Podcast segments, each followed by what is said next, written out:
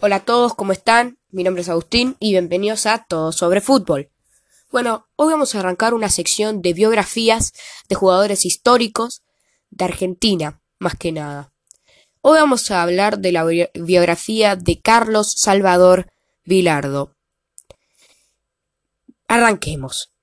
Carlos el Narigón Vilardo nacía en la Paternal en Buenos Aires el 16 de marzo de 1938.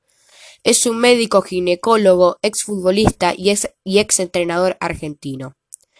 Como jugador se desempeñó como centrocampista y desarrolló la mayor parte de su trayectoria en Estudiantes de La Plata. En los 66 años, como entrenador, es reconocido por haber sido campeón del mundo con la selección de fútbol en 1986 y casi retener el título en 1990.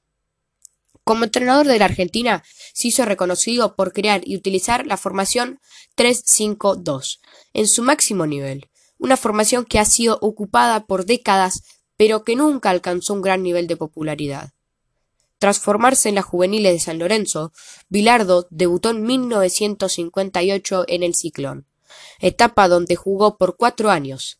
Luego fue traspasado al Deportivo Español para más tarde recaer en el fútbol en el Club Estudiantes de La Plata, en el Pincharrata. Bilardo coincidiría en el pragmático entrenador Osvaldo Subeldía, quien se convertiría en un mentor para él, y liderarían al club platense a la mejor época de la historia del club, ganando tres Copas Libertadores de América de forma consecutiva y logrando el hito de coronarse campeón del mundo al ganarle la Copa Intercontinental en 1968 al Manchester United de Matt en Old Trafford.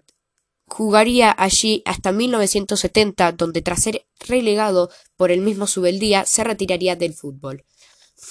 Como entrenador empezaría a hacerse un nombre entrenando a estudiantes en sus primeros años, alcanzaría la final de la Copa Libertadores de 1978 entrenando al Deportivo Cali y conseguiría el Campeonato Metropolitano de 1982 con estudiantes, que lo llevaría a ser elegido para ser el entrenador de la, selección argentina de fútbol tras el fracaso en 1982.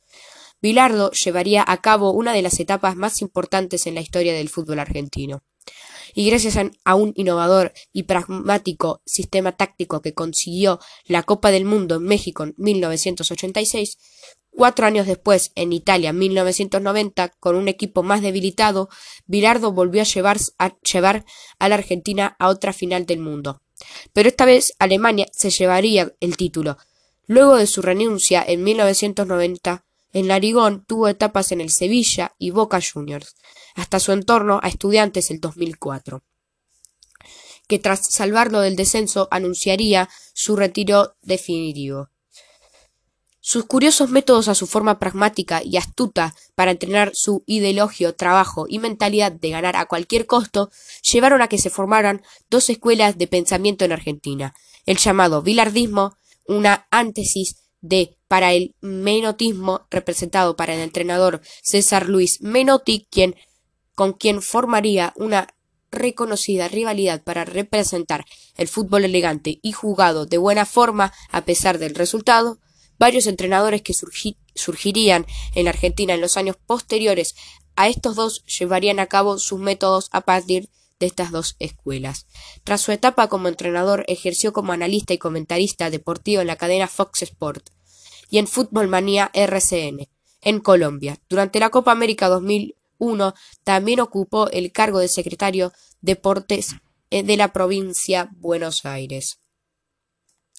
Bilardo también tenía muchas cábalas, como por ejemplo, antes de comenzar el partido los jugadores salían por el túnel y Bilardo con su cuerpo técnico pasaba por el medio.